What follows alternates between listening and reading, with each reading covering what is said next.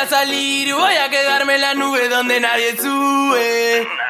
No vengas a molestar, dicen que está todo mal, bueno. Yo estoy más que bien acá y no te pienso ni mirar ciego. Vamos, repriman la mierda que tienen guardada en el pecho. Traguen y callen esto estar deshecho, parece siempre derecho. Cállenlo, cédenlo, que haga lo que quiera, pero sáquenlo. Y cállenlo, cédenlo, que haga lo que quiera, pero sáquenlo. Ey, háganme caso.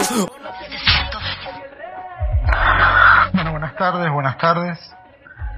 Acá estamos en Barritando Enfermería por Radio Semilla y estamos haciendo, no sé, ¿qué es esto? ¿Un golpe de Estado? ¿Derrocamos a los conductores principales? ¿Tomamos la radio? ¿De qué se trata? ¿Qué está pasando acá?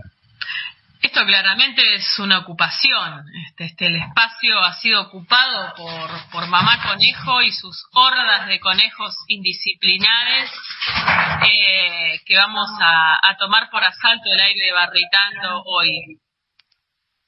Así estamos, así estamos. Tiemblen, tiemblen que tomamos la radio. ¿Cómo le vamos?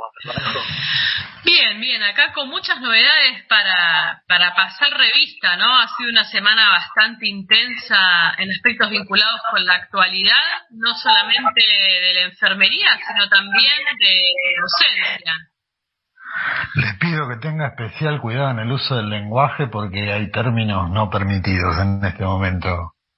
Así que sea muy cuidadosa, muy cuidadosa porque estamos casi ante el, comunicado del, Estado menor que, que nos reprime, que nos prohíbe, que nos impide hablar.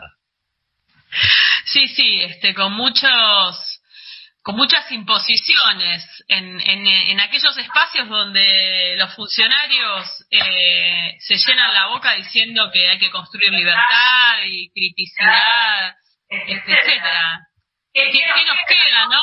Empezaremos a, cortar, como, hacía Tato el censor, eh, algunos eh, segmentos de documentales y de películas, que empezaremos a recortar la hora de los hornos, eh, nos prohibirán luego hablar de revoluciones, o nos prohibirán este, decir que el trigo transgénico mata, que la minería mata, que el agronegocio mata cuáles serán los próximos pasos, ¿no? Porque el problema me parece que hay que correr un poco el foco de aquello que se prohíbe para, para empezar a analizar la prohibición, ¿no? Que, eso ha pasado bastante desapercibido eh, en, en, los medios de comunicación hegemónicos, ¿no? Acá la, el gran problema es que hay una clara prohibición este, de desde una cartera que se dedica a la educación, ¿no? Me parece que la, la, señora que impulsa esto no ha leído, bueno, no digamos Paulo Freire, sino porque imagino que, que lo latinoamericano o las producciones de la Vía Yala no le interesan, ella que es tan de la era del antropoceno, ¿no? Y lo peor es que no, no falta, y no me extraña quien lo festeje, ¿no? Porque he escuchado, digamos, algunos comentarios de, de colegas o de compañeras que dicen, bueno, por fin hicieron algo bueno, algo diferente. La verdad es que a mí no me sorprende, me entristece, me preocupa. En el sentido, yo con mi hijo, por ejemplo, decían, bueno, que yo no, no quiero que mi hijo le enseñen cosas así que yo no estoy de acuerdo. Pero en realidad, eh, yo prefiero que, el que puede aprender o el que está en posición de aprender, aprenda todo lo que pueda aprender y, y tenga la inteligencia o la voluntad o el acompañamiento de parte de sus padres para discriminar qué es lo correcto, qué, es no, lo, qué no es lo correcto, qué le gusta, qué no le gusta, qué le sirve, qué no le sirve. Pero el que no sabe, el que no conoce, no puede decidir, no puede saber si eso está bien o está mal desconociéndolo. Uno tiene que conocer todo, lo que está bien, lo que está mal, lo que suma, lo que resta, sino la, eh, quitar información o negar una parte de realidad es, es eh, no, no, solo está mal, sino que no nos permite entender o crecer o, ser mejores o, tener esa posibilidad de poder decidir y poder elegir. Y, y negársela a los chicos peor. Obviamente que, que eh, nadie va abarcar o enseñar todo, ¿no? Pero, digamos, a, nadie se le debería prohibir eh, hablar de la forma que, puede o que sabe que quiere hablar. O sea, es como prohibir un idioma, como prohibir una religión, como prohibir una forma de expresión, de comunicación. Me parece que atrasa impresionantemente.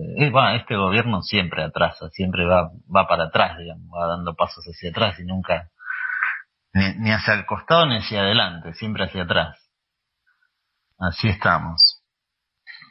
Sí, también desde cierta intelectualidad o pseudo intelectualidad vernácula, cuando citan a, grandes lingüistas o a, personas representativas de los estudios de la lingüística como Saussure y empiezan a hablar de significante y significado, deformando absolutamente lo que proponen ciertos teóricos a beneficio de una cuestión que tiene que ver más que nada con la moral, digamos, no tiene que ver con otra cuestión más que con una, con una circunstancia de, moral, ¿no? Ni hablemos aquellos que defienden la RAE, digamos, en un contexto donde desde el territorio que estamos empezando a nombrar como Aviala y desde las, las reivindicaciones ancestrales y esta, esta recuperación de, de nuestro pasado y su análisis desde una perspectiva crítica eh, que hayan dos o tres o cuatro o cinco quienes sean que reivindiquen el rol de la RAE. La RAE tampoco este, está la palabra bondi.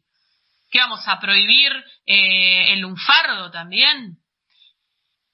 No sé, me parece que, que si pensamos en, en, hacernos los grandilocuentes y citar a, a grandes teóricos de, de la lingüística, bueno, uno que es meritorio de citar, no solamente por, su trabajo, sino por su historia de vida, es Wittgenstein. Y Wittgenstein lo que decía es, los límites de, mi lenguaje son los límites de mi mundo.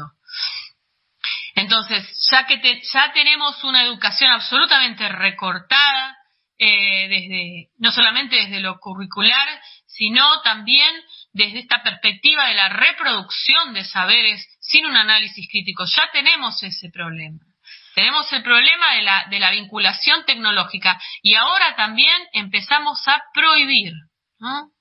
Bueno, Foucault, si hoy resucita, la verdad es que se vuelve a morir del disgusto, porque todo su trabajo en mostrar cómo el dispositivo eh, educativo era un dispositivo punitivo, degradante de la condición de aquel que aprende, bueno, ahora esta señora ha, redoblado los esfuerzos, ¿no? Después de decir que, los docentes son este, viejos, ideologizantes, eh, etcétera, etcétera, ahora parte con esto. A mí me hace acordar mucho eh, cuando decían que, que los inmigrantes eran peligrosos porque traían ideas extranjerizantes, ¿no? Eh, principalmente cuando se, se, combatía el anarquismo.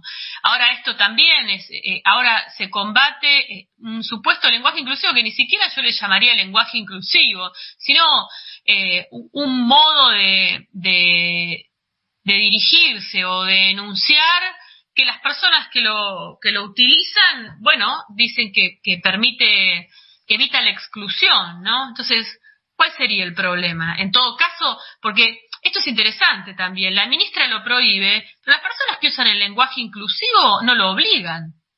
Digamos, yo puedo estar hablando con una persona que utilice el lenguaje inclusivo que no va a dejar de hablar conmigo porque en vez de decir les, diga los.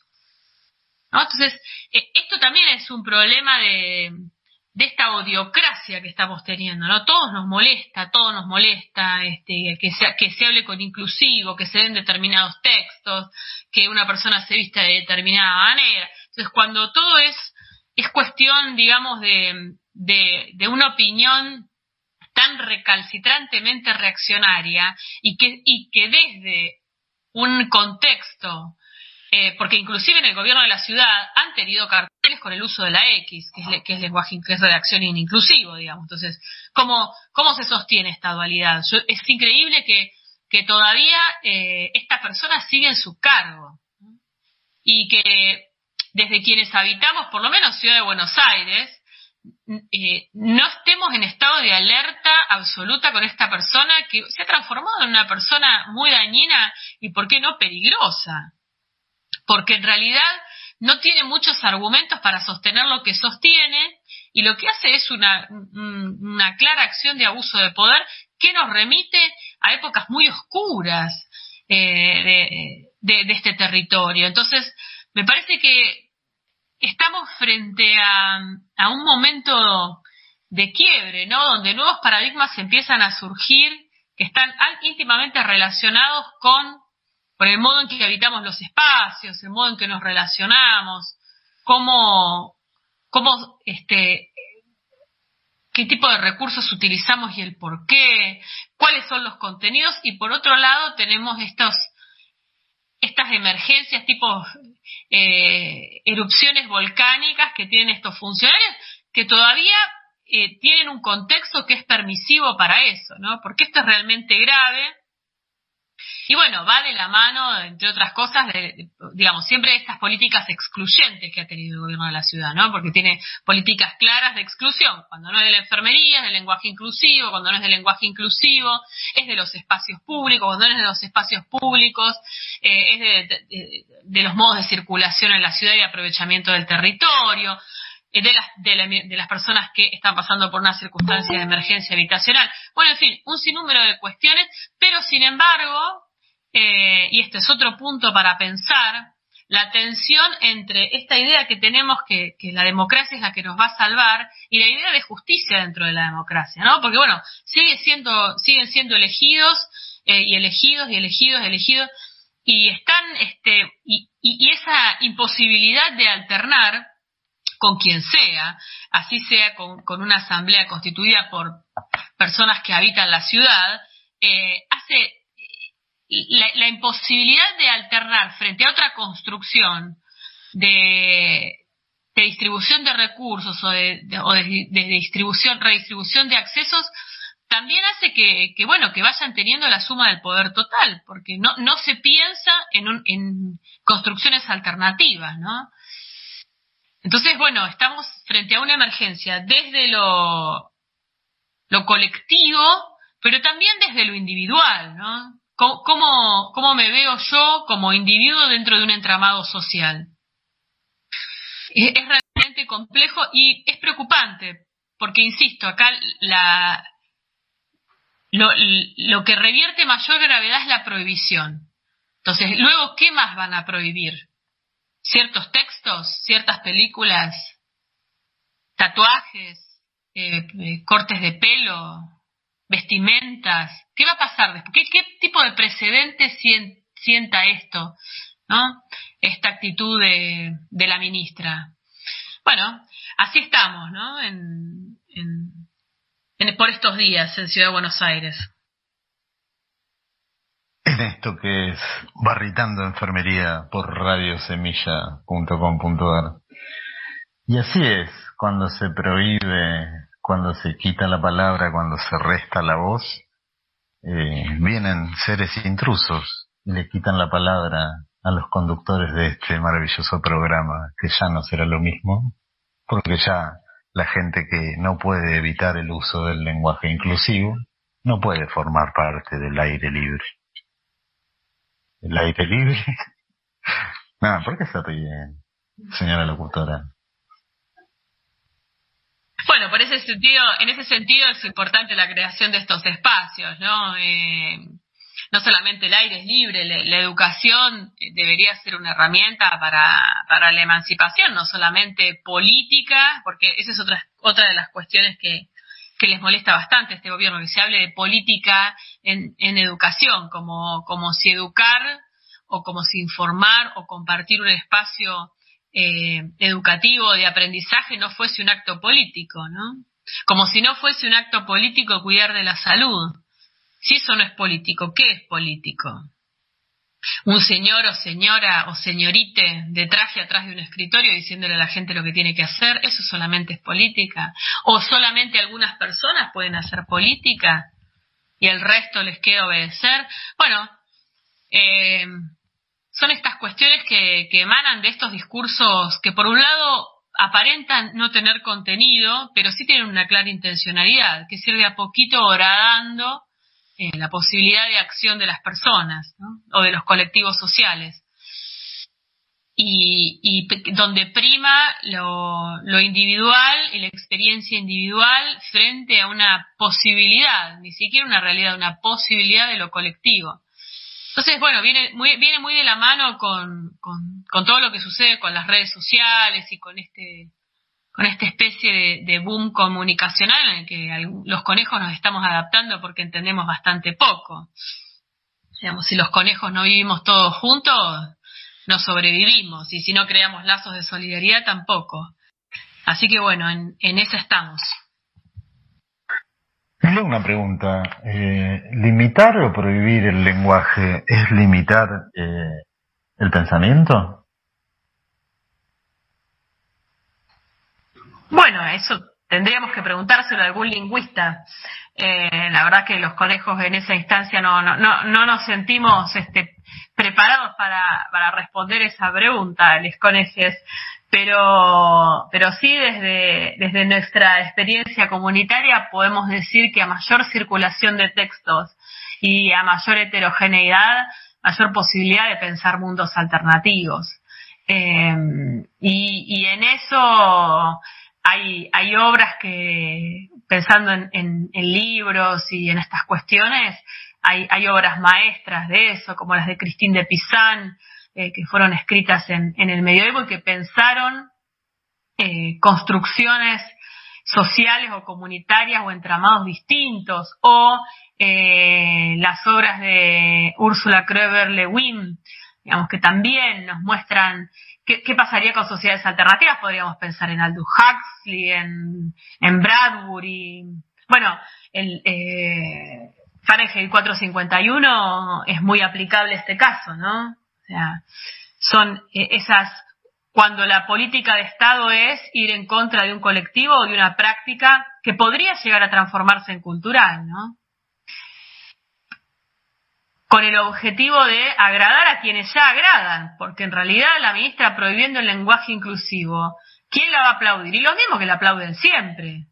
Digamos, no, no tiene ningún interés en construir ningún tipo de lazo, ni siquiera de cooperación con, con, aquellos que piensan que son distintos, ¿no? No, no tiene, se tiene una idea de, una noción de alteridad exclusivamente basada desde una práctica absolutamente colonial, la alteridad como amenaza. Todo aquello que yo no puedo comprender, eh, ni siquiera digo em, empatizar, no puedo comprender se convierte en una amenaza, claramente en una amenaza. Entonces, el que usa la X, el que se para con un cartelito diciéndole, ministra, necesitamos sueldos más dignos, em, la persona que este, tal vez no de los textos que ella daría, sino que da otro tipo de textos, que da textos con los cuales ella no está de acuerdo. Yo insisto, no lo llega a comprender, no llega a comprender la totalidad de, de, aquello que involucra porque no, no, no tiene la intencionalidad, digo, no estoy hablando de la capacidad o no que tenga la señora porque no, no, no sé de qué palo viene, pero, pero sí que, eh, digamos, la, negación permite invisibilizar, en este caso, una práctica, pero luego de, de la invisibilización de una práctica, ¿qué viene? La invisibilización de un colectivo, un colectivo social, digo, eh, la invisibilización de un barrio, de una escuela. Eh, me parece que tal vez podría ser un poquito más asertiva, poniendo en valor todo lo que se hizo y todo lo que se hace, eh, que, involucra directamente a los trabajadores, en, el contexto no solamente educativo, sino en los contextos de salud. Eh, digamos, eh, los profesionales de la salud, una de las tantas funciones que hacen es justamente brindar información a la población para que la población tome decisiones informadas. Aspecto que también es altamente combatido por ciertos sectores.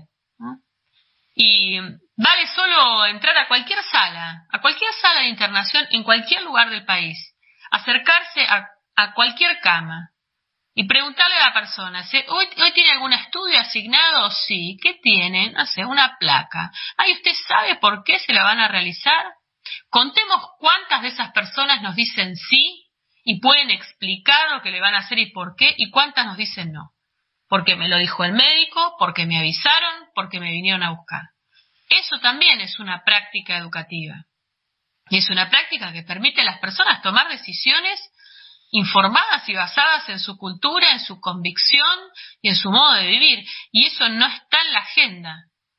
Nos quedamos, insisto, nos quedamos en la anécdota, en, nos quedamos en la anécdota en que en realidad lo que prohíbe es el lenguaje inclusivo y no en el, alto nivel de peligrosidad que tiene prohibir algo en un ámbito donde lo que se busca, o lo que debería, o lo que por lo menos dicen que se busca, es generar personas reflexivas. Si no, volvemos a la escuela taylorista, ¿no? Ciudadanos que puedan entrar en una fábrica sin cuestionar mucho y que trabajen todo lo que se les diga y que hagan todo lo que se les diga. Me parece que ha pasado mucha agua bajo el puente y hay diversas corrientes, no solamente pedagógicas, sino desde otras perspectivas y experiencias también en la Argentina y en Latinoamérica o en este eh, este territorio que dice este llamarse Aviala que, que muestran que otro tipo de construcción es posible, ¿no? Con otro dinamismo, con otro, inclusive acercamiento a la, a la tecnología, eh, con, con, con otro tipo de estrategias que no, no asistan a reproducir el conocimiento, sino a considerar el conocimiento como algo vivo, como algo cambiante, como algo mutante, como algo altamente influenciado por, por vertientes diferentes de la cultura, no solamente por el manual de lengua o por la RAE, sino también por la literatura del país, por las prácticas culturales, por las prácticas de salud, por la comunidad, eh, etcétera, ¿no? Y ni hablemos en, un territorio como este que ha sido tan impregnado y que tiene identidades, como diría Rivera que juxtapuestas, porque entre la colonización, las inmigraciones, los movimientos que, que hay de comunidades a lo largo de todo el territorio y de grupos sociales, no podemos pensar en que en construir un pensamiento único o un lenguaje único. Parece que eso es eh, tiene una, una, un aspecto muy claro que es de, hostigamiento, en primer lugar, y por otro lado, criminalización. Porque prohibir significa que si una persona, digamos, utiliza les o luz eh, o la X o la arroba, eh, eh, está, está realizando una maniobra de tipo ilegal. ¿Cuál es la pena, digamos? Porque si prohíbo es porque digamos, dentro de por lo menos los usos y costumbres hay una penalización. ¿Cuál es la penalización? Bueno, evidentemente todas estas cuestiones, no sé si fueron pensadas o no, pero abren un paraguas de, de ciertas cuestiones que hacen al, al caminar los espacios educativos eh, de todos los días, ¿no? En escuelas que, todavía tienen pendientes, y digo, escuelas, hablando de inicial, de, de medio y de superior también, la educación superior es un nivel que está absolutamente invisibilizado, intencionalmente, por el gobierno de la ciudad. Eh, vaciado de contenido, vaciado de recursos, con muy, pocas, conducciones que realmente resistan los embates y eh, invisibilizado absolutamente, invisibilizado de, las posibilidades de, construir espacios desde allí que, oficien como motores de la comunidad, como motores sociales. Entonces, eh, esto es, eh, es realmente el, cada día nos vamos, no sé si asombrando, pero nos vamos desayunando con cuestiones nuevas y que, asisten en esto, en la delimitación en decirnos qué podemos hacer y qué no, qué está permitido y qué está prohibido y cómo debemos comportarnos. Aprovechando estos dos años que también han sabido encerrarnos, ¿no? Eh, y que para e, ese encierro para ha, atentado de manera directa contra, entre otras cosas, las prácticas culturales, ¿no? entendiendo cultura desde un sentido amplio. Bueno, muy de acuerdo, señor Econeje, que hable con la E. Vamos a, si usted me lo permite, a compartir un tema musical y mientras tanto vamos a ver si podemos liberar a, a los prohibidos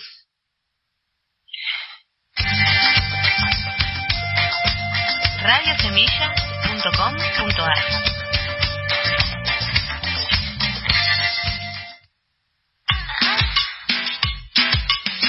Pura cumbia colombiana, mexicana, argentina, peruana, representando México, Colombia, Argentina, conectando. ¿Cómo suena? Estamos en la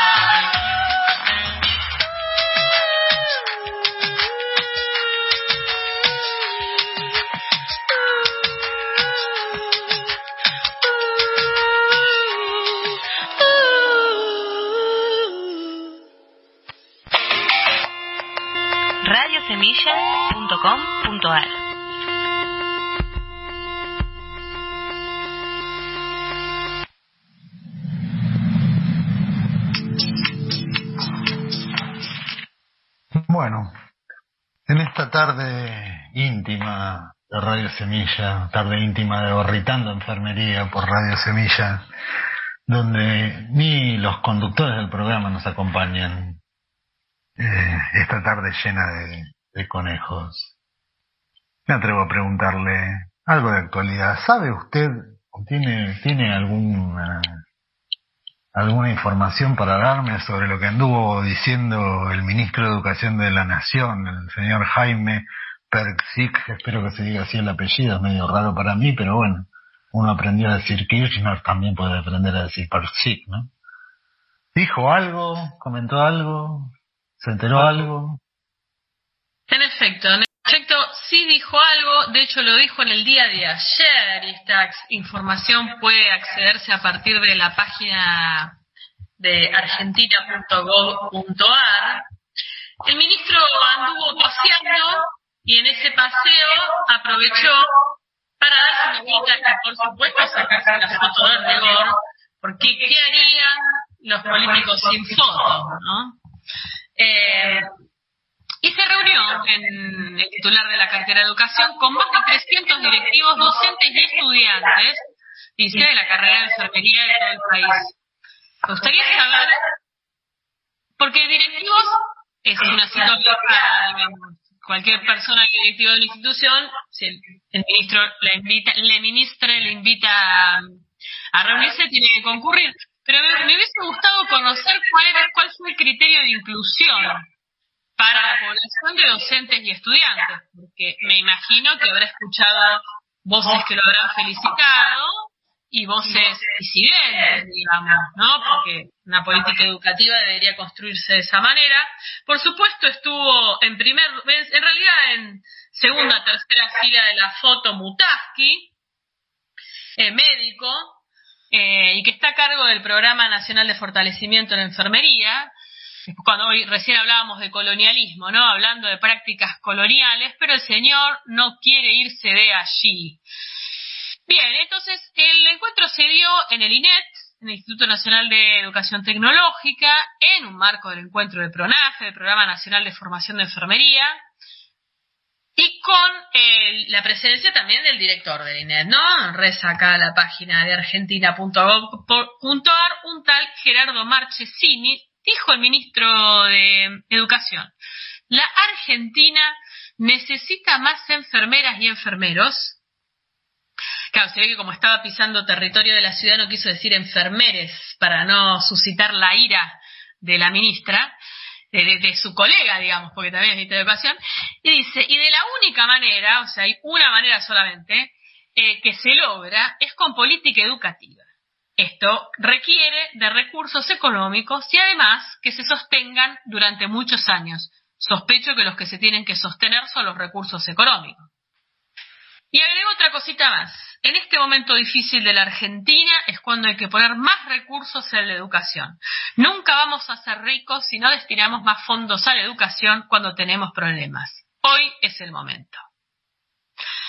Hay que poner en valor a la enfermería y la formación en salud que tanto nos cuidaron a las y los argentinos durante la pandemia. Reconocemos el enorme esfuerzo que hicieron las escuelas que forman enfermeras y enfermeros, porque eso es mejorar. Y en la Argentina tenemos la aspiración de ser mejores. En la pandemia estuvieron en el centro de la escena y se lo queremos agradecer y reconocer a ustedes y a quienes ustedes graduaron y formaron e hicieron entrar al sistema de salud. Bueno, lo dejo hasta acá, tengo más para agregar, pero me gustaría escuchar su percepción, señor del Teodoro. Eh, no, me llamó primero la atención la foto porque se ve mucha gente amuchada, eh, con barbijo y sin barbijo, muchos sin barbijo y ahí todos muy amuchados entre ellos. Está bien, bueno, que ya la aspo está pero no está, el distanciamiento está pero no está, el COVID está y está.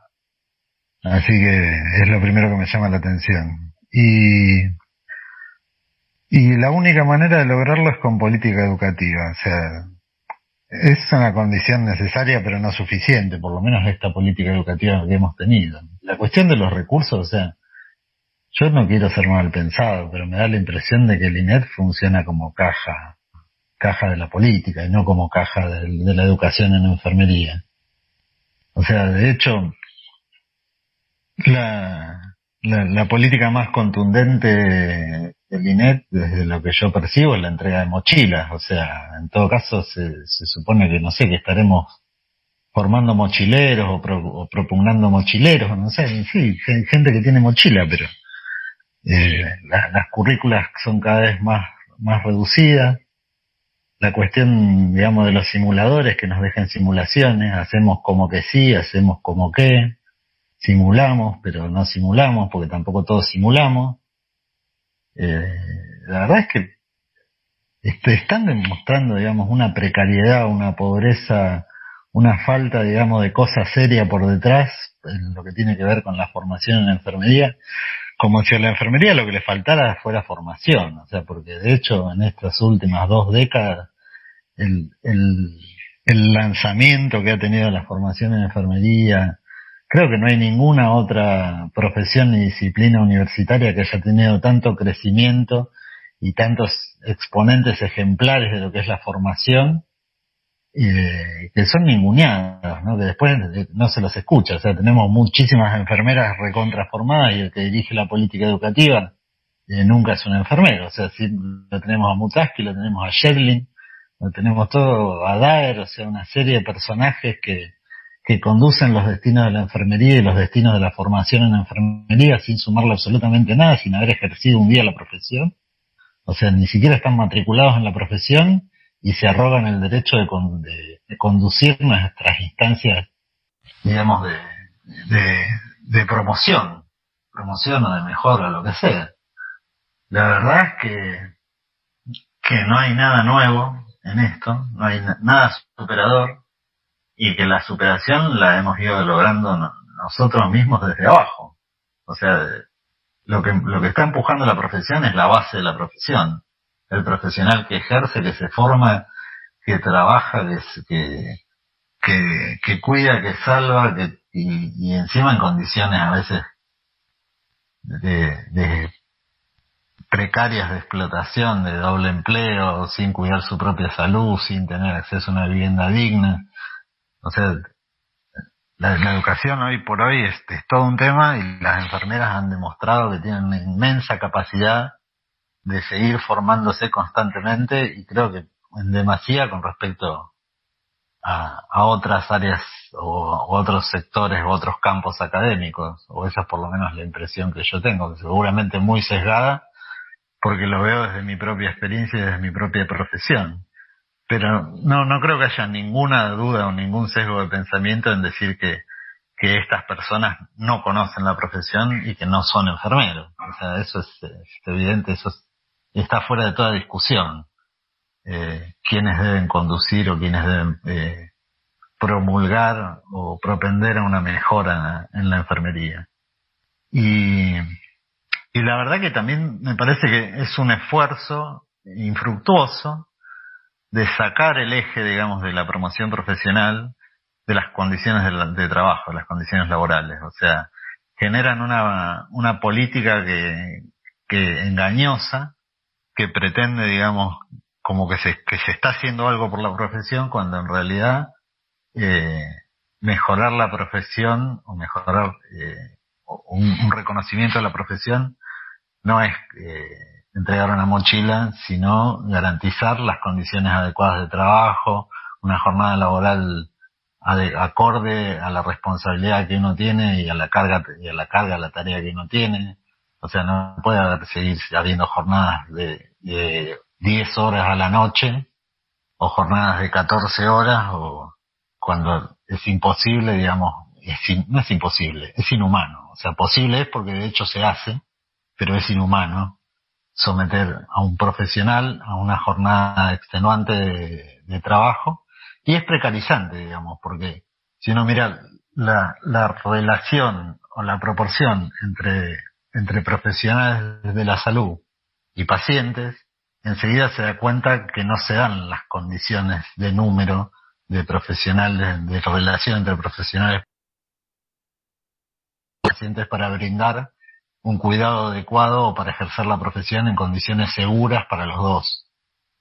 O sea, si uno mira el, el staff o el, el, plantel profesional en cualquier servicio, se da cuenta que hay de todas las otras profesiones casi más profesionales de otras profesiones que de enfermería, cuando la mayor carga de tiempo dentro del servicio y al lado del paciente la tiene enfermería. Entonces es, es eh, insólito, es insólito que sean los que menos cobran, que sean los, los que los que más carga horaria tienen, los que más carga horaria tienen encima del paciente y los que más tareas realizan, porque enfermería lamentablemente realiza no solo las tareas de enfermería, sino muchísimas otras cuestiones conexas a la atención del paciente, que como la institución o las instituciones no proveen, eh, recaen en el que está presente, y el que está presente siempre es el, es el enfermero o la enfermera. O sea, esas son las cuestiones de las que los que quieren promover la enfermería se tienen que ocupar, de mejorar las condiciones de ejercicio profesional y las condiciones de cuidado de las personas y la, organización y el funcionamiento de las instituciones. Porque podemos tener montones de enfermeros más, podemos matricular montones de enfermeros más, que de hecho las instituciones educativas se vienen ocupando de eso dentro de todo bastante bien, y eso no, no va a hacer que vaya eh, gente ejerciendo la profesión de mejor manera o que esté estimulada o incentivada. Porque sabemos también que muchos de nuestros colegas se van a trabajar a otros lugares o incluso se van a trabajar fuera de la profesión eh, en condiciones que son mucho más favorables, de menos exposición, menos desgastantes, menos riesgosas y, sin la responsabilidad que implica el cuidado de la salud de otra persona. Eh, no sé si no me estoy excediendo de los alcances del artículo, pero bueno, esta es la reflexión que me surge de sus de su noticia o de la noticia que nos propone el ministro de Educación, que como tantos otros funcionarios se ve que poco sabe de la realidad de enfermería o si sabe tiene bastante habilidad para hacerse el distraído y hablar de cualquier otra cosa, ¿no? Sí, yo pensaba además, este, qué miserable entregar mochilas, porque es miserable. Son dádivas baratas de, convenios y, que, distan bastante, eh, porque ¿cuál, ¿cuál es, digamos, el fondo conceptual de la entrega de una mochila? A usted que le gusta hablar de colonialismo me hace acordar a los espejitos de colores, digamos. O sea, es, tan, tan análogo. Es una práctica absolutamente colonial. Es una práctica absolutamente colonial y está naturalizada y es requerida es requerida. No está, no está entregando el ministro becas, está entregando becas para que eh, los profesionales de la enfermería puedan acceder a maestrías, a doctorados, a posgrados, a oportunidades de referencia y, y contrarreferencia con el exterior. No está otorgando posibilidades de publicar eh, de manera rentada, porque sabemos que las revistas tienen publicaciones que son rentadas, no está mostrando la posibilidad de generar una carrera del investigador en enfermería, está dando mochilas, mochilas. Muchos estudiantes se quejan se convierten en mochilaneros. Entonces, eso es lo terrible de acá que es miserable, es una dádiva miserable. Y que todos estemos sonrientes por eso es más indignante aún. Porque entonces, este señor, como tantos funcionarios, son patriarcas este, ocasionales que nos tiran un par de chirolas para seguir andando. ¿Por qué no? 15 años, son ocasionales que se están perpetuando, ocasionales que se instalan, instalan y repiten siempre las mismas acciones, las mismas conductas, los mismos desprecios, los mismos, las mismas situaciones son intolerables, repiten tanto, repiten tanto, repiten tanto, naturalizan la situación. Yo no entiendo, yo no entiendo no ríen esas fotos. ¿De qué carajo se ríen? No sé. No sé de qué hacer. La verdad es que es bastante decepcionante todo esto.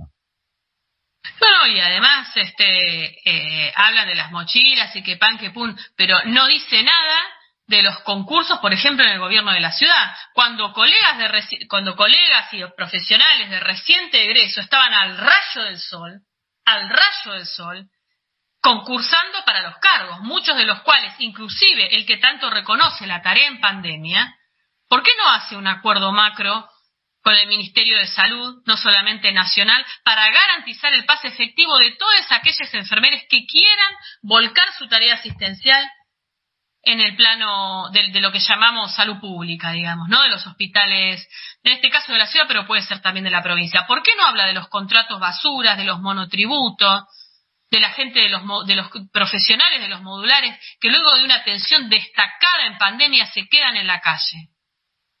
Entonces, ¿cuál es la lógica detrás de todo esto? ¿Qué es lo que festeja esta gente? ¿El sello de goma? ¿El mostrar un certificado? Eh, dice el ministro también, este es, un, eh, este es un reconocimiento al trabajo, al esfuerzo y a la educación, que además es meritocrático. Digo, los del color político del kirchnerismo, que critican tanto la meritocracia del PRO, acá el discurso del ministro se tiñe bastante de amarillo. No hay 8.000 graduadas y graduados nuevos por ninguna ley natural. Los hay por un esfuerzo académico, científico, pedagógico, educativo y de la política pública para que esto pase, y esto tenemos que capitalizarlo. O sea, tenemos un discurso, por un lado, mercantilista y por otro lado, meritocrático, que van más o menos de la misma mano, ¿no? Eh, esto aparentemente lo dijo el señor Marchesini. Y dice, en este sentido resaltó el trabajo conjunto entre las... ¿Quién es Marchesini? que se lo dijo cualquiera, la verdad es que no, no importa ya lo que digan, o sea, el, la, la, de, eh, conocimiento de la enfermedad. ¿Cuántas jóvenes estudiantes están eh, haciendo colas o, yendo, entregando currículum por todos lados y no, no pueden encontrar una inserción laboral decente y cuando la encuentran se rebajan a veces hacer cualquier tarea por cualquier dinero en cualquier situación y, y nos hablan digamos de reconocimiento. O sea después no, no alcanzó todos los muertos toda la pandemia no alcanzó todo el sacrificio la, cantidad de días, digamos, sin descanso, la cantidad de días de jornadas agotadoras, la cantidad de, días que pasamos en condiciones eh, imposibles de trabajo, para que estos tipos que están detrás de un escritorio y que ni siquiera leen los informes que reciben y ni siquiera responden a las demandas que tienen, sigan hablando de cualquier banana, de cualquier cosa. O sea, es increíble, no es increíble, es insólito. O sea, es creíble porque es un hecho, porque sale y lo publican. O sea, ni siquiera les da vergüenza publicarlo en una página oficial. O sea, no les da vergüenza lo que hacen. No les da vergüenza ser tan hipócritas, tan cínicos, tan bestias, digamos. No les da vergüenza. O sea, que te dicen, necesita, necesita más enfermeras y enfermeros y por otro lado los, los eh, les cesan los contratos, los echan, no les pagan las becas en todo el país, porque, o sea, vemos desde Sal hasta Río Grande esta semana, expresiones y, y, de nuestros colegas donde las condiciones de, trabajo no se, no, no solo no se cumplen las condiciones de trabajo, sino que ni siquiera les pagan los salarios. O sea, hay lugares donde están trabajando con cinco meses de atraso en el sueldo. Hay clínicas y sanatorios que cierran sin pagarle a la gente, sin pagarle a, los profesionales, no solo a los enfermeros, ningún profesional está trabajando en esos lugares. Y, y estos dicen que necesitamos más enfermeras. ¿Para qué? Para matar a las que están y poner otras que no sepan las condiciones en que laburamos, supongo. Porque, o sea, ¿quién va, se va a sentir estimulado a ejercer la profesión si te van a maltratar y te van a castigar? O sea, acá el, que, el que trabaja está más castigado que el que no labura. O sea, es, eso es lo, lo que noto. Perdón, digamos. Perdón a Radio Audiencia Barritántica seguramente se fueron a otra radio a escuchar música y nos dejaron solos y tienen toda la razón, porque encima de las cagadas estas que estamos viviendo, tener que escucharnos a nosotros dos, o a nosotros tres, o a nosotros cinco, o a nosotros nosotros, o sea, eh, perdón.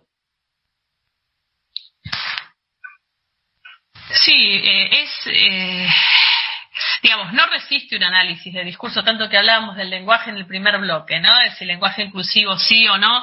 Eh, lamentablemente, lamentablemente, eh, la profesión de enfermería eh, sigue siendo vista por la parte, en este caso, de un funcionario, pero podríamos citar otras personas, ¿no? Se colocan los lentes del colonizador para verla, ¿no? Y siempre, siempre esa idea de hablar por, ¿no?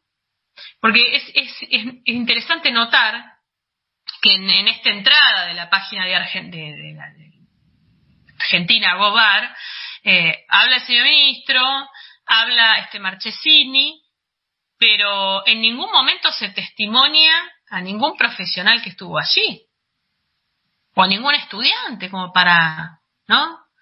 Entonces, volvemos a esta idea, ¿no? De la dádiva, de la dádiva, y digo la dádiva claramente en un sentido de religioso, ¿eh? Religioso.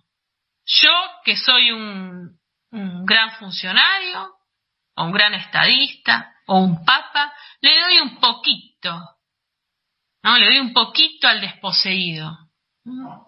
Entonces, eh, me parece que en ese sentido, los colectivos profesionales y sociales que recuperan ese sentido de orfandad para volverlo como motor de algo mayor son altamente dignos de, un abrazo fraterno y solidario, claramente, porque eh, esto del personalismo, del esfuerzo, ¿no? toda esta, esta imagen vocacional que tiene, que muchas veces es fomentada inclusive dentro de los claustros.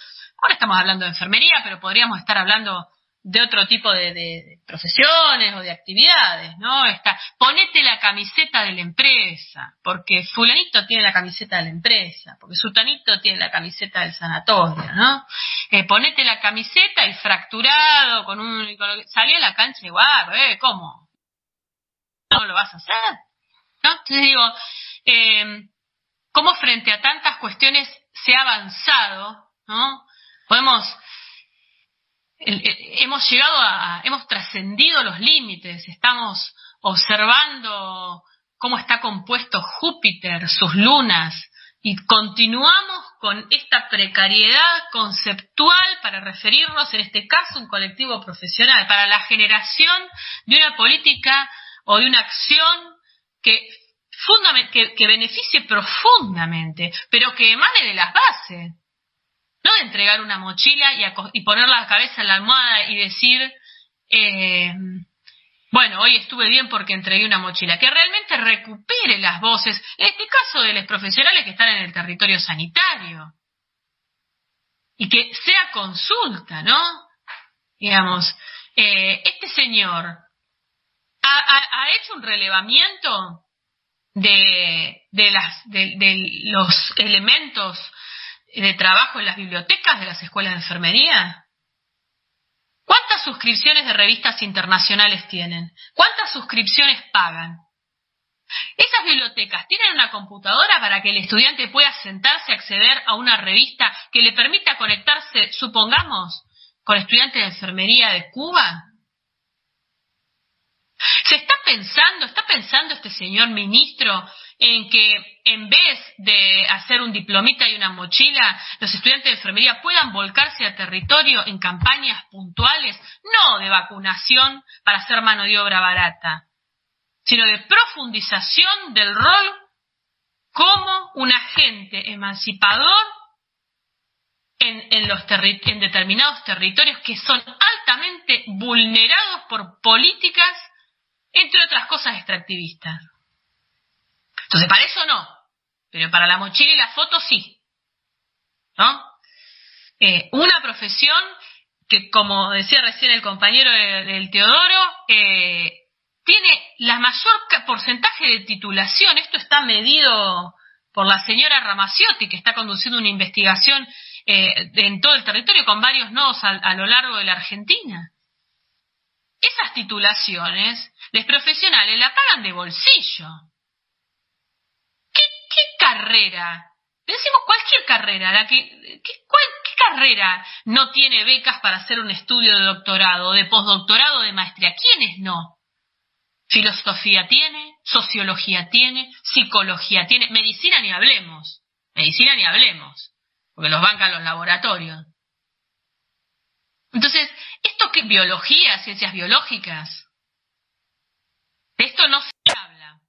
Sí se habla de la mochila técnica y muchas gracias por arriesgar tu vida en pandemia, ¿no? Por arriesgar tu vida y, y, eh, este, como, como diría eh, un, un coordinador perdido por allí, y gracias a Dios que no te enfermaste. ¿Cómo gracias a Dios que no te enfermaste? O gracias a Dios que no fue grave. ¿Cómo gracias a Dios? Ahora también tenemos que agradecer a un Dios. Es vergonzante, realmente eh, estamos, yo insisto, estamos en un quiebre paradigmático vinculado a, cómo recircula el poder y, hay una ebullición este, desde las dos bases que esperemos que, no sea revuelta, que sea revolucionaria, que realmente transforme determinadas estructuras, ¿no? Como diría una compañera de otros espacios, una compañera que es de Chile, eh, que con esto de, bueno, de, la modificación de la Constitución, ella fue, fue invitada a una de las reuniones de, de la Comisión de Ambiente, digamos, ¿no? Y lo primero que dijo cuando entró fue, ustedes son de ambiente y la naranja que nos ofrecen para el desayuno está envuelta en papel film. Entonces, si seguimos con las naranjas envueltas en papel film y la promesa de, estamos muy mal. Estamos realmente, estamos viendo mal, tenemos una perspectiva muy errónea y muy errática. Y me parece que en ese sentido, quienes ponen el cuerpo en la protección de la salud de los diferentes territorios es la enfermería. Es la enfermería, es la que está ahí solidariamente, desde, desde el sinfín de los tiempos ha estado ahí. Y, y, se sigue teniendo esa idea, que parece del texto de Mark Twain, eh, que bueno, que lo que necesitan es una dádiva, una pequeña dádiva de un gran señor y qué bueno, que queden aplacados ahí, que no hagan olas, como me dijo una vez una directora de una escuela de enfermería, lo dijo, no hagas olas, no, no hay que hacer olas acá. No, una vergüenza, realmente, eh, mínimo una vergüenza, podrían decirse tantas otras cosas, pero bueno, para, para, ya que eh, no desean este, mantener los los buenos usos y costumbres del lenguaje, eh, bueno, hagamos lo mismo, entremos en esa instancia. De acuerdo. Eh, bueno, vuela alto, compañera, como dicen por ahí. Vamos a, si usted me lo permite, limpiar el aire de Radio Semilla con una bonita página musical. radiosemilla.com.ar.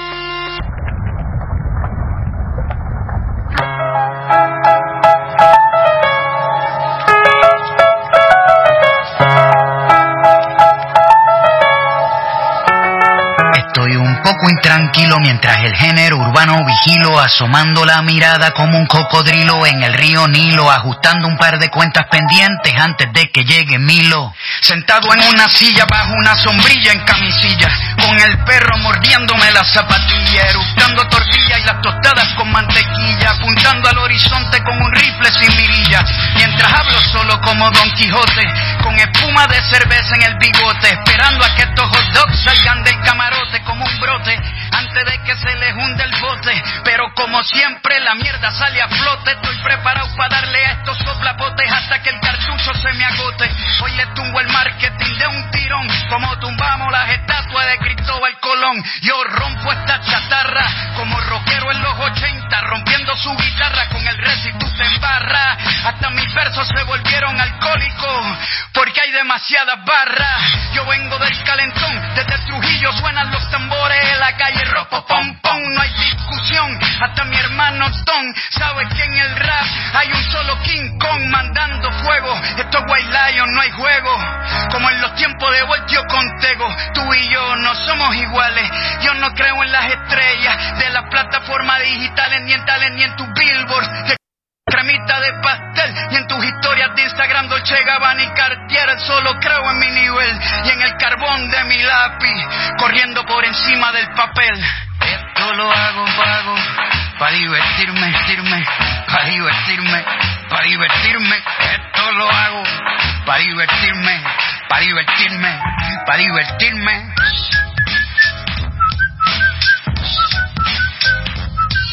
Como ya mismo me voy me voy a llevar un par antes de irme.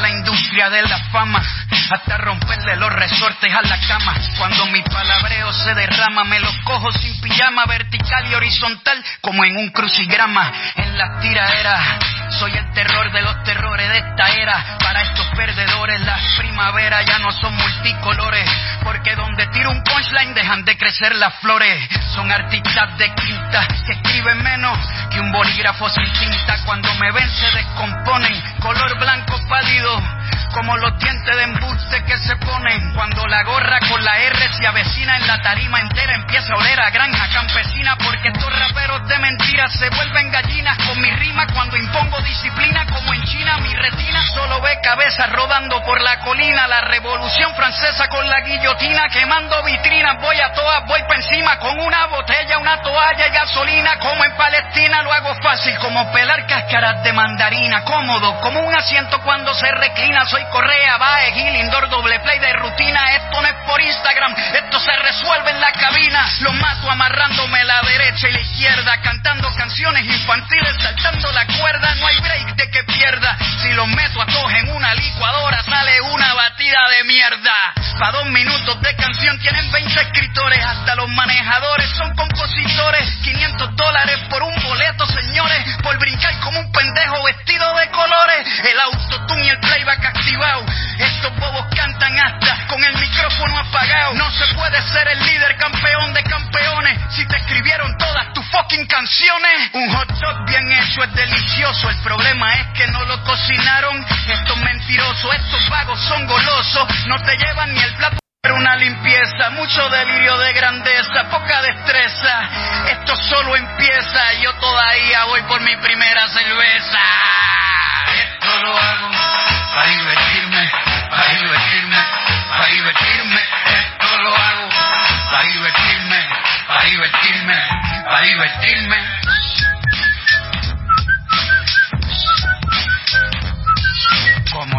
Me voy.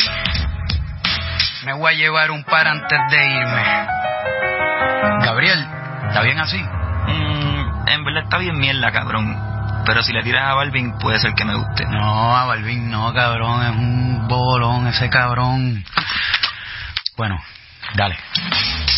Voy a rebajarme con un bobolón que le canta a SpongeBob y a Pokémon. La copia de un clon, el Logan Paul del reggaetón. Esto es más bajo que eyacular sin erección, como le dicen por ahí. Josecito, no tienes calle, por eso tienes los nudillos blanditos. Con solo un video entierro este becerro y lo pongo a subir fotos con su perro. Este cobarde corderito mancebo es como un desayuno vegano, sin huevo. El pueblo luchando los están matando y el tipo sube fotos de Gandhi rezando. Pendejo mentiroso, se hace el espiritual usando la salud mental para vender un documental. Tú eres más falso que un hot dog sin ketchup ni pan. Más falso que los abdominales de Luyan. Es tan inseguro el pana que tiene que estar anunciando por Instagram cuántas lana No entiende los valores de la vida. Se tiene que tatuar la palabra lealtad porque se le olvida. Es un imbécil con tinte de cabello que puso a mujeres negras con cadena de perro en el cuello.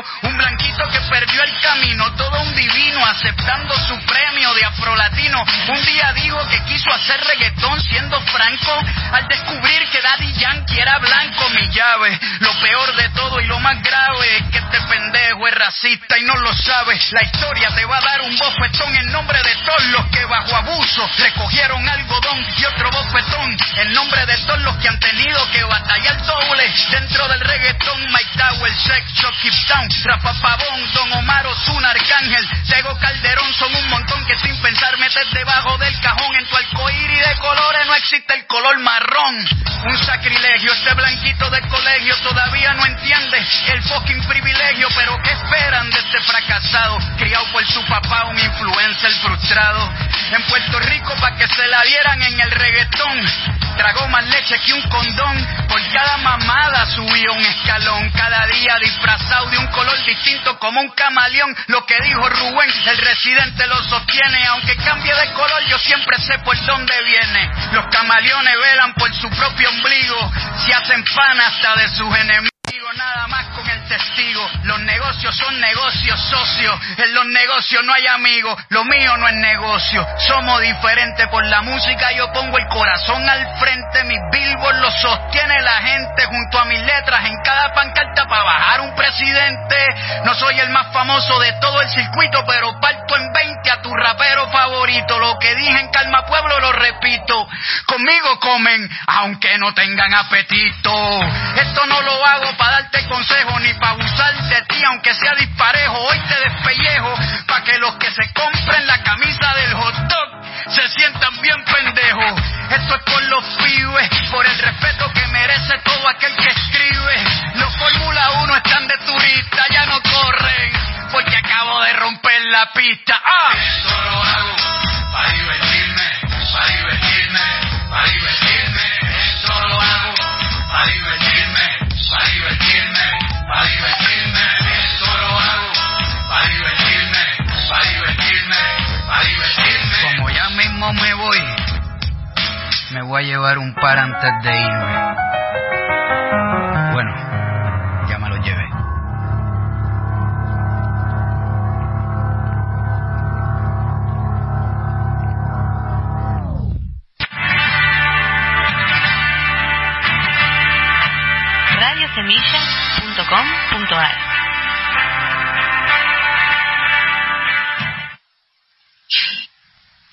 Bueno, en esta maravillosa tarde de Radio Semilla, de Barricando Enfermería, colonizada, donde no se nos permite hablar con la EVA, le vamos a preguntar al señor locutor los, los datos del clima. 15 horas, 23 Bueno, datos minutos. del clima. Eh, hemos también ocupado eh, el sillón del señor locutor.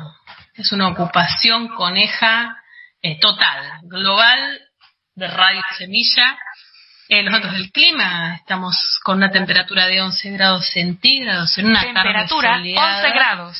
en el territorio de la ciudad autónoma de Buenos Aires. Humedad, ¿Podemos pasar unas breves, 29%. señor Ale del Teodoro? Vamos, vamos. Bueno, como no todos son malas noticias, en el día de ayer eh, se conoció que liberaron a Enzo Brizuela en Catamarca. Para recordar un poquito, Enzo junto con su compañero Aldo Flores habían sido detenidos de, sin causa en Catamarca. Ambos son miembros de la Asamblea del Algarrobo. Eh, la detención había sido el 30 de mayo. Aldo Flores fue liberado el 4 de junio. Aldo Flores padece de una condición cardíaca bastante delicada. Eh, Brizuela hizo una huelga de hambre en nueve días para mostrar justamente que Andagalá resiste contra las gamineras y que el activismo no tiene licencia social en ese lugar. Y cuando fue liberado, eh, el, el, joven afirmó esta forma de escarmiento ya pasó de moda, ya pasó en los 90, eh, no tenemos miedo. Esto también va de la mano con lo que está sucediendo con el movimiento de las mujeres indígenas por el buen vivir, quienes volvían de un parlamento en el norte de la Argentina y fueron también hostigadas sin causa. Y eh, las numerosas este, situaciones que están pasando en el sur vinculadas justamente a, a la, al corrimiento de las personas que habitan determinados territorios en pos de, entre otras cuestiones, la explotación agrícola-ganadera este, o ganadera, ¿no? Eh, esto es importante decirlo. Quienes siguen la radio habrán escuchado la nota que hicieron las de, de Enredando las Mañanas desde, desde el Gualmapu, desde el Loquileu Colihueque de Chubut, donde nos donde comentó Gloria Catrimán la situación que están viviendo en ese lugar. Su familia habita muy al costadito de un parque nacional, donde de manera permanente están siendo hostigados por este, personas que cuidan los campos y que cruzan hacia el parque a, realizar caza y pesca ilegal. En los parques nacionales no se puede ni cazar ni pescar, o sea, los conflictos de tierras se dan a lo largo y a lo ancho de todo el país y también han sido eh, invisibilizados. Hay una clara complicidad de las fuerzas, entre comillas, este, del orden.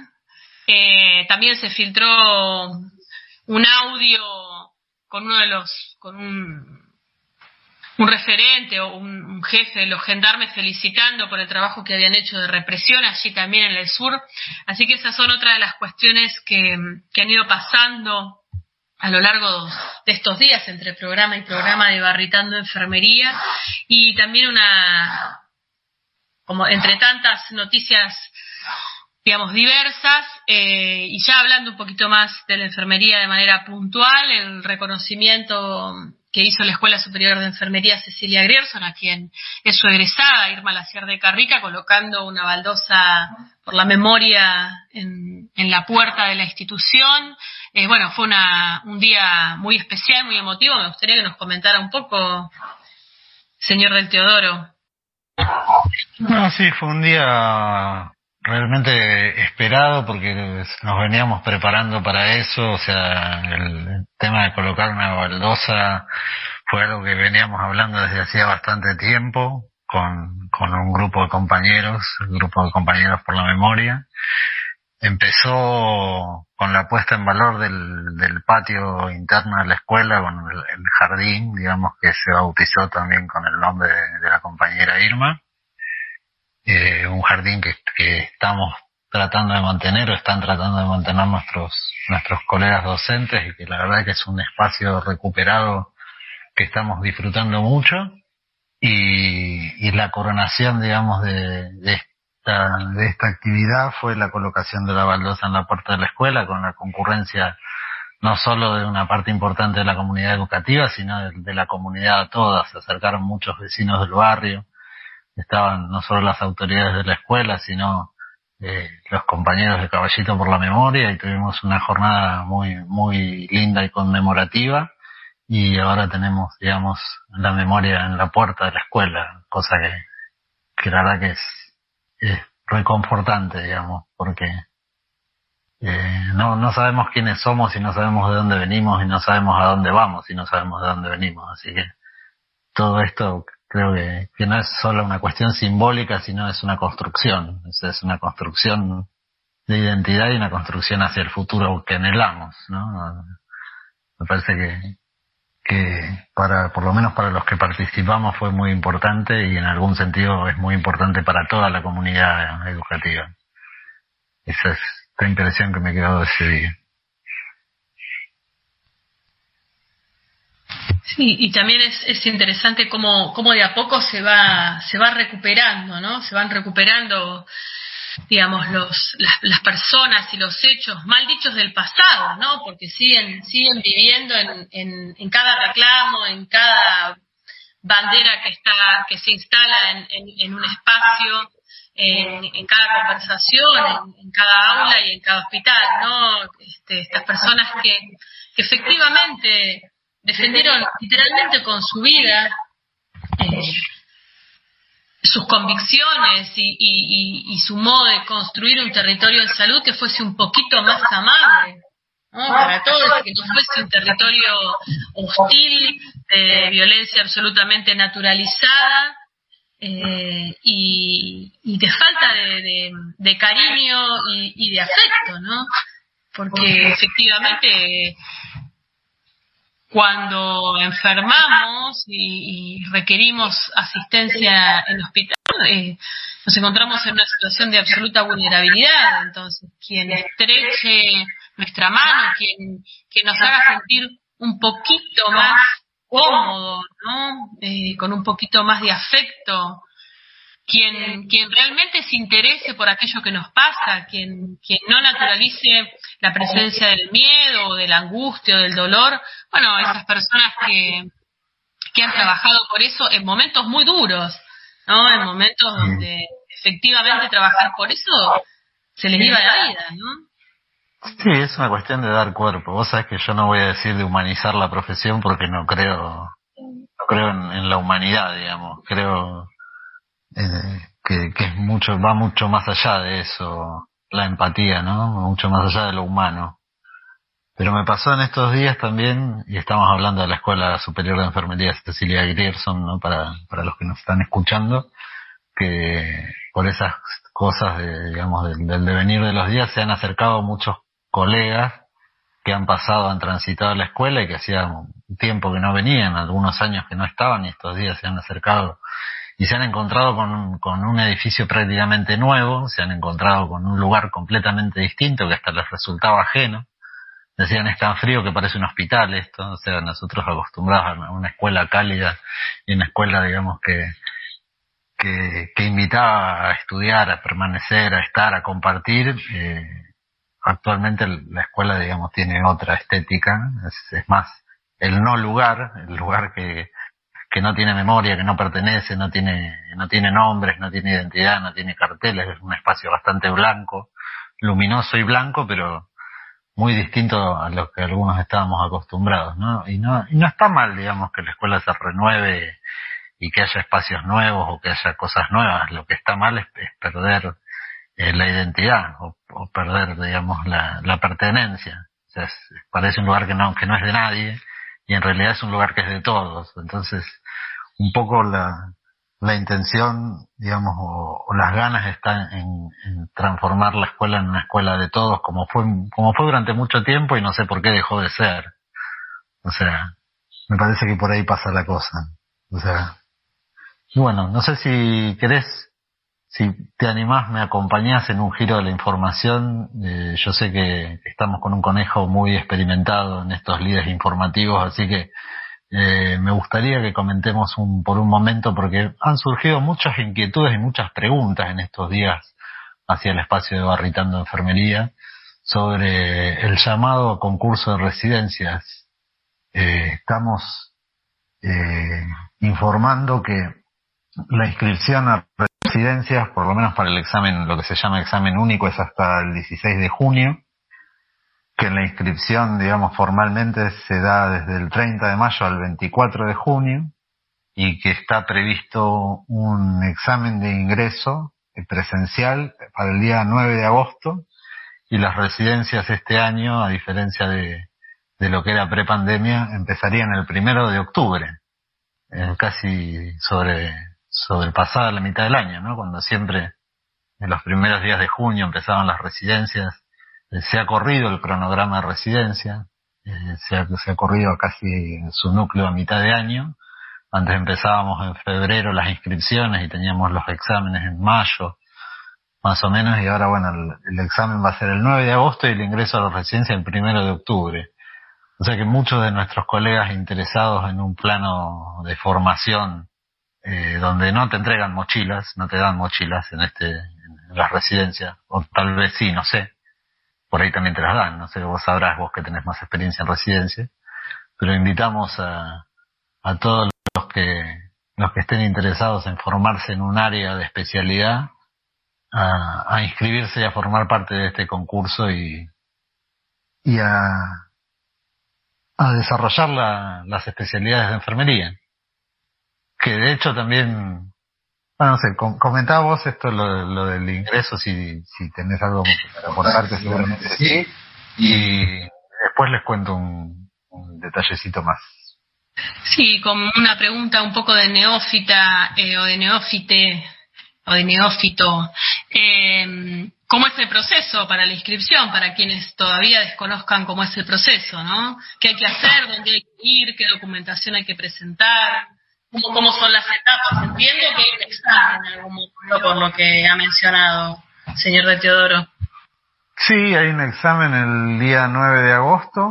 Eh, todo el proceso de inscripción en principio es online. En realidad no hay una sola residencia, estamos hablando de un sistema nacional de residencia donde hay oferta en lo público, oferta en lo privado, hay ofertas nacionales, provinciales eh, y en distintas especialidades. O sea, algunas pueden ser más o menos interesantes según el perfil profesional de cada uno. Nosotros conocemos un poquito más lo que es la residencia de atención primaria, que están promocionando mucho la, desde la RISAM de Moreno, que siempre nos acompañan en el programa también y les mandamos un saludo y un abrazo. Y, y sí, o sea, la, primero la inscripción online, o sea, básicamente los requisitos generales son tener título y matrícula de enfermero, en algunos casos se pide que no sea de un egreso mayor de cinco años, eh, en algunos casos hay límites de edad, en otros casos no, y las especialidades, a ver si me animo a contar rápido, está atención primaria, salud mental, que es interdisciplinaria, enfermería pediátrica y neonatal, está la residencia del Garraham, hay residencia en el hospital italiano, hay residencia, creo que de, de policía, si no me equivoco. En la provincia de Buenos Aires hay un montón de lugares donde se hace residencia también. Hay residencia en Salta, en Neuquén, en Entre Ríos. Eh, es una de las, de las principales opciones de formación de posgrado, ¿no? Porque tenemos los cursos universitarios, las especializaciones que ofrecen algunas asociaciones como la SATI, que ofrecen especialización en cuidados críticos. Algunas de nuestras universidades también ofrecen especializaciones o, programas de especialización. Pero bueno, en el caso de lo que es la articulación teórico-práctica, digamos, con una importante carga horaria dentro de, instituciones hospitalarias o de actividad comunitaria, las residencias creo que superan ampliamente la oferta de capacitación. Y, y en general las residencias de enfermería duran tres años, con opción a, a veces a un año de jefatura o, o alguna prolongación como instructor de residencia, pero básicamente los programas se estructuran en tres años. Eh, ¿Vos qué nos puedes contar de la residencia de pediatría, si te acordás un poco? Bueno, yo lo que puedo contar es que, digamos, la posibilidad de, realizar una residencia en, digamos, en un hospital de, de, alta complejidad, como fue mi caso, digamos, te prepara para cualquier contingencia en cualquier campo profesional, digamos, el nivel de, de alcance que, que tiene, uno da mucho, uno pone mucha atracción a sangre, es muy desgastante.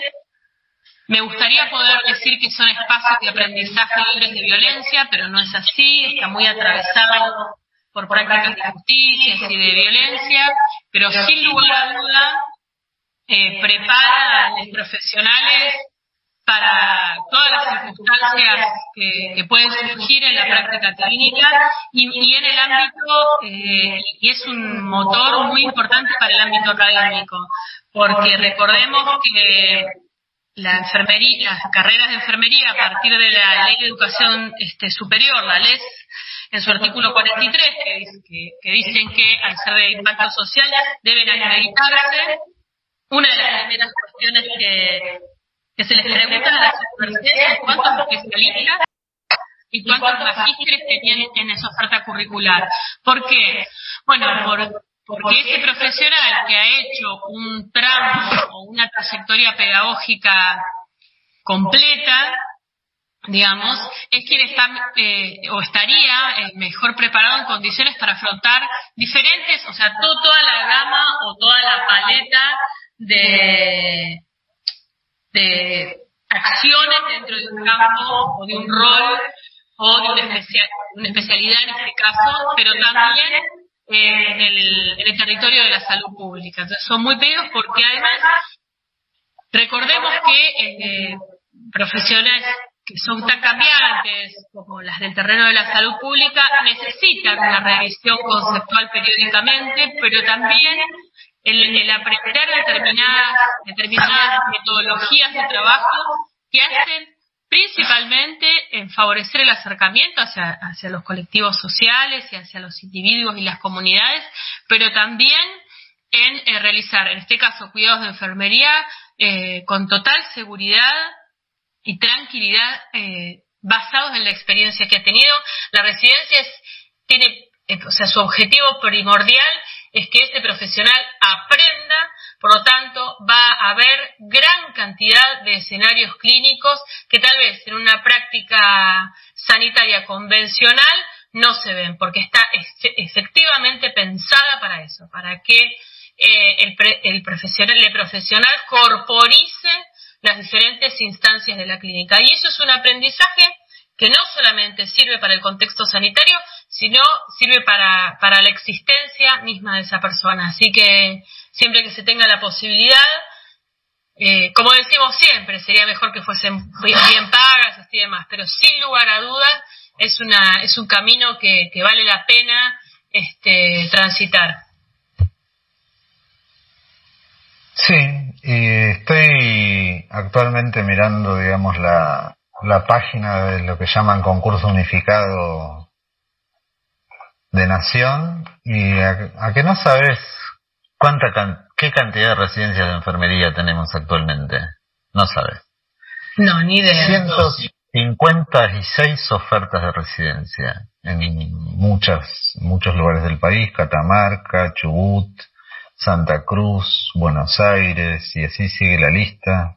Buenos Aires provincia, Buenos Aires ciudad. 156 ofertas en lo que es el concurso unificado. Y después nos dicen que no somos profesionales de la salud o que somos técnicos profesionales, como dijo el presidente. Pero no tenemos mochila. Así es. Y de hecho, una, una noticia, digamos, que, que se pega un poquito a esta cuestión y de la que no hay, no hubo mucha difusión, es que ayer en la provincia de Entre Ríos, el Ministerio de Salud hizo una resolución por la que reconoce las especialidades de enfermería en la provincia. O sea, un avance que se está dando en distintos lugares del país, digamos, que requieren estas especializaciones y, y hay en funcionamiento actualmente una comisión, una comisión nacional que está trabajando por el reconocimiento a nivel nacional. Si bien hay algunas especialidades reconocidas a nivel nacional por el COFESA, eh, hay una comisión de colegas que está específicamente trabajando por, para, para impulsar este reconocimiento de todas las especialidades y en, todo el país, cosa que que está siendo cada vez muy, cada vez más importante y más necesario, ¿no? Eh, formalizar estas cuestiones de hecho y no solamente con la entrega de mochilas o con institutos burbuja que, que lo único que hacen es generar documentos que pocos leen y pocos y pocos se aplican y, manejar presupuestos que no llegan a, a impulsar la enfermería, sino sirve más para enriquecer sus propios bolsillos, sus propios intereses que, que el progreso de la profesión. Así que, bueno, los invitamos a todos a, a chusmear esta información que una parte muy chiquitita van a encontrar en, en las redes sociales de Barritando y seguramente en, la página de Nación y de la provincia de Buenos Aires y todo van a ir encontrando muchas cuestiones, mucha, mucha más. ¿Sabes quién nos manda saludos? Analía. La compañera Analía dice que, que estaba tratando de conectarse con nosotros. Así que Analía, te retribuimos los saludos. Muchas gracias por la escucha y por la compañía. Y sos bienvenida. Obviamente el día se te descuenta si no estás, así que hacete presente para participar del aire de Radio Semilla en Barritando Enfermería.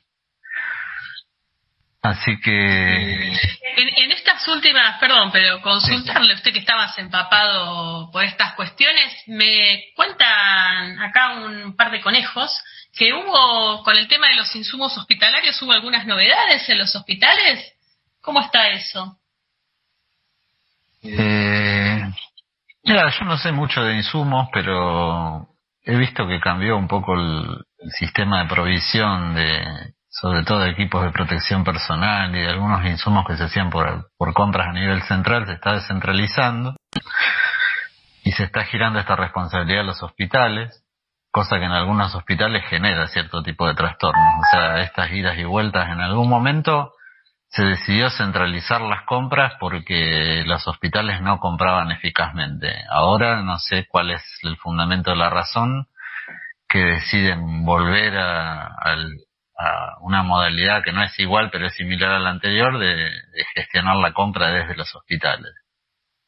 Eh, yo te puedo decir cómo impacta esto en la enfermería.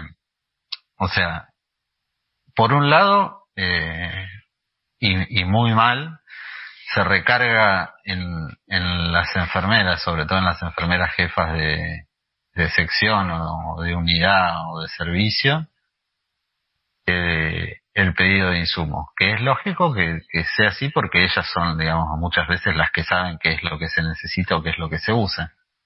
Lamentablemente es, es una es una tarea, digamos, que excede lo que es el manejo y programación del personal y el cuidado de los pacientes. Muchas veces eh, está desdibujada la forma en que en que esta tarea se realiza, porque por un lado, digamos, la, la, enfermera es la que conoce el insumo del material que requiere, pero el pedido en definitiva lo firma otro profesional que no, que no es ella. Entonces, eh, yo considero, como en todos los órdenes de, de, la actividad profesional, que el que hace el pedido debería ser el que firma. Si lo firma otra persona, lo debería ser otra persona. Y lamentablemente cuando se consolidan todas estas demandas y pedidos, muchas de las cuestiones que, que se requieren no, no llegan al, a los servicios o no llegan ni en la calidad ni en la cantidad solicitada o requerida, lo que hace que después el cuidado de los pacientes se vea sensiblemente afectado. Hay distintas modalidades, no sé si todos los hospitales lo implementan de la misma forma, pero esto, o sea, yo que conozco más de uno, dos, tres, diez, casi treinta hospitales por distintas cuestiones de mi trayectoria profesional, veo que ninguno lo tiene del todo bien resuelto.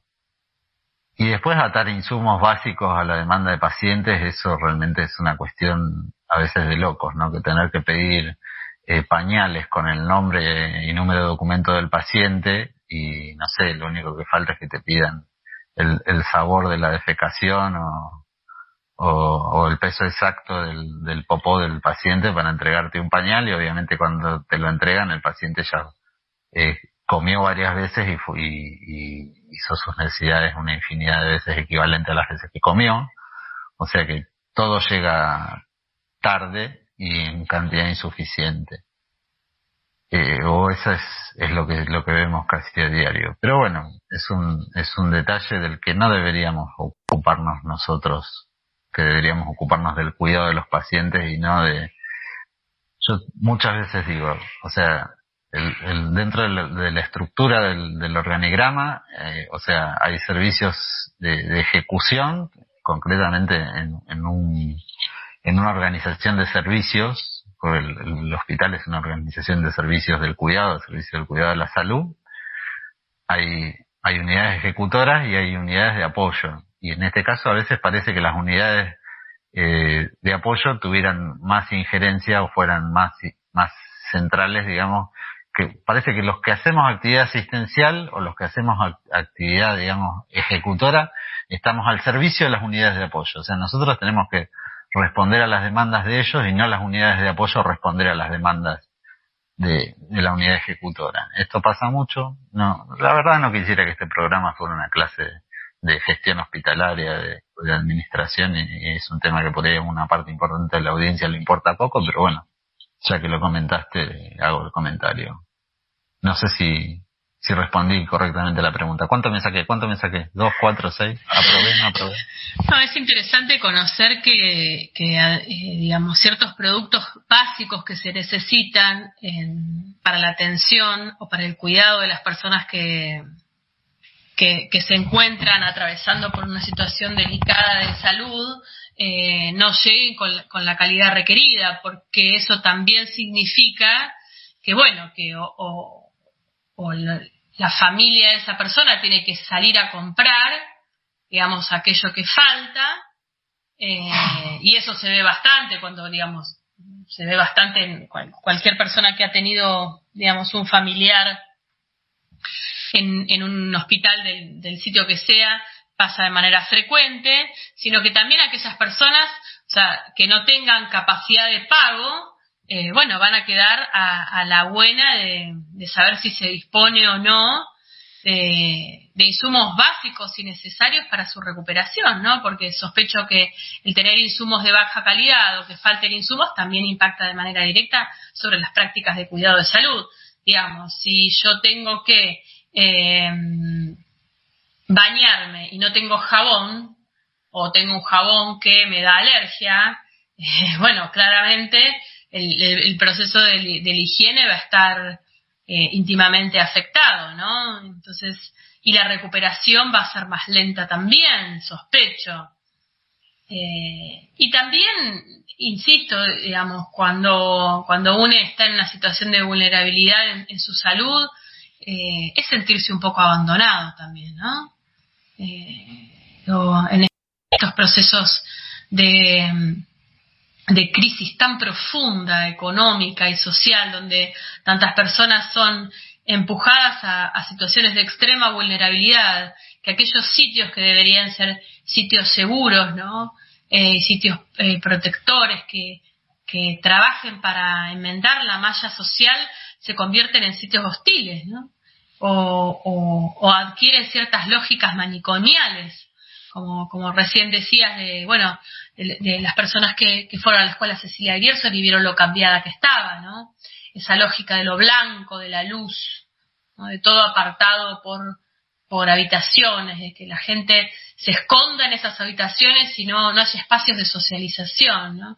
Y los espacios de socialización son creados por la comunidad, que seguramente tuvo poco o nula intervención en cómo reparar el espacio escolar pero sin embargo es la que se ocupa de hacer ese, ese espacio escolar o de convertir ese espacio escolar en un sitio un poquito más amigable, un poquito más agradable, eh, y generar espacios que justamente busquen el encuentro, la circulación de la palabra, la circulación de las ideas.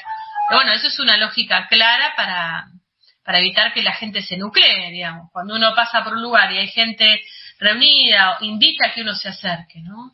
Eh, ¿Cuántas plazas hay cerradas en la ciudad de Buenos Aires? ¿Por qué están cerradas? Si ya no hay, si ya no hay más, este, no hay más aspo, ¿por qué están cerradas las plazas? ¿Qué, a qué, temen tanto de las reuniones de la gente? ¿no? Porque nos hace acordar a ciertas épocas terribles ¿no? de, de, de, la Argentina. ¿A qué le temen tanto? ¿Por qué les da, les da tanto temor que la gente se reúna a conversar, a jugar al ajedrez, a jugar al fútbol, o, o hablar de lo que pasa en el barrio, ¿no? Eh, entonces, eh, es, estas cuestiones también marcan mucho eh, cuál, cuál es la, la, la, idea o el rumbo que pretenden empujarnos a tomar, ¿no? Entonces, primero con el lenguaje, después con la restricción de los lugares para estar, la incapacidad para reunirse, ¿no? la incapacidad para acceder a, ofertas educativas diversas o, a cultura. Bueno, todo eso va, va horadando, ¿no? Y nos va encerrando un poquito más. Me parece que, que en cierto modo es lo que se busca. Porque estando aislados, bueno, es difícil la puesta en común y es difícil el debate y la construcción desde el, compartir experiencias, ¿no? ¿no? Esta idea de pensamiento único es lo que yo pienso y ya está. Y eso lleva tiempo, me parece que, que en la era del inmediatez y de la tecnología 4.0 es como que no tuviéramos tiempo de nada y sin embargo, bueno, es necesario o es importante eh, darnos ese tiempo para, para retejer aquellos lazos que hemos perdido. Eh, de lo terrible del 2001 surgió Radio Semilla. Eh, entonces, en, los momentos de, mayor crisis es como que tendemos a acuerparnos, pero después nos olvidamos de la potencia que tenemos como colectivo. Parece que eso es una, una tarea que, sería bueno retomar, ¿no? Desde, el espacio que, en, que, nos encontremos. Y hablando de espacios, tiempos y lugares, disculpe la, indiscreción, estimada colega. ¿Qué, ¿Qué, va a hacer usted esta noche? ¿Qué, qué pasa hoy en la noche? ¿O, o no, no, no, lo podemos decir? No, no, esta tarde-noche pasan eh, dos eventos un evento que sucede en el éter y otro evento que sucede en un lugar físico y sí eh, enviamos la, la, invitación que tan cordialmente nos ha acercado eh, la autora. Hoy a las 6 de la tarde, estoy diciendo bien, desde la editorial Milena Cacerola, nos invitan a la presentación eh, del libro de Zulema Lázaro que se llama Repuesta, eh, 1830, perdón, viernes 10 de junio, 18.30, y la autora conversará nada más y nada menos que con Daniel Gebel y Matías Reck en el espacio Milena Cacerola, Gurruchaga 440, segundo A, Villa Crespo, y por supuesto, a partir de las 22 horas, aquelarre de conejos en el éter, Radio Semilla en su cuadragésimo quinto episodio. Pero qué nivel, qué, qué bonita invitación. O sea, ya no hace más que alegrarme la tarde del viernes. Y, a quienes quieran seguirla y tengan un fin de semana sin muchas complicaciones laborales, está el sábado y domingo está la Feria de Agronomía del productor al consumidor con comercio justo, buenos precios eh, y alimentos sanos, no llenos de eh, elementos transgénicos y esos berretines. Auspicia, barricando enfermería, los chivos de mamá conejo. Así, así hemos transcurrido una, una tarde barritántica distinta, con la completa y total censura de los conductores y de la letra E. Hemos desarrollado, junto a Mamá Conejo, esta tarde de viernes de Barritando Enfermería por radiosemilla.com.ar. ¿A quién tenemos que saludar? ¿Tenés algún saludo en especial? Sí, sí, por supuesto. Primero un reclamo a los barritantes porque les colegios este, tomamos por asalto el, el, éter porque estamos preocupadísimos por saber tener coordenadas a la corresponsal. No sabemos en lugar se encuentra. Queremos una prueba de vida de la corresponsal y bueno, hace tiempo que no, no circula por el éter. ¿Dónde estará? ¿Volverá? Hablando con él debe estar. Debe estar hablando, claro. Lo que pasa es que la corresponsal habla con él, entonces ya no, va a tener espacio este, para, para transmitir. ¿Habrá sido secuestrada por Nelson Castro? Con un reclamo de derechos de autor.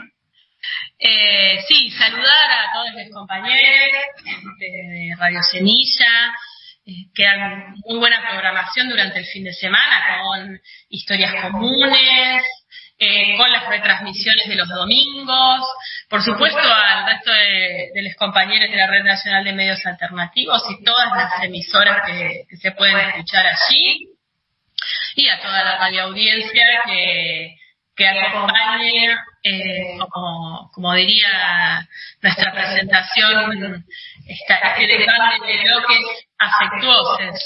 Así que un saludo, un gusto acompañar a, al señor Teodoro en esta emisión de Barritando Enfermería.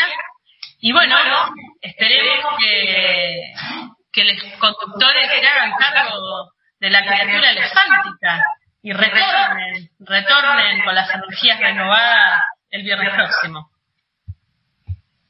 Sí, los esperamos, los esperamos con mucha ansiedad, sobre todo la audiencia que nos soportó y a nosotros los espera y los reclama con mucha ansiedad. Nos pregunta Analía, ¿qué nos pregunta Analía? ¿Dónde está Tehuel? Queremos saber dónde está Tehuel. Y agradecemos a todos la, la maravillosa compañía y por supuesto a nuestra casa que nos aloja, Radio Semilla, un agradecimiento inmenso por el espacio y tenemos música, ¿no? 24 por 7 y todo, todo el, todo el aire de semilla acompañándonos y abrazando a nuestra, a nuestra comunidad. Así que, gracias, gracias, Mamá Conejo, por este, este, este especial. Gracias a, a la corresponsal que seguramente nos está escuchando y, y a nuestros colegas y amigos. Un abrazo a todos. Thank you.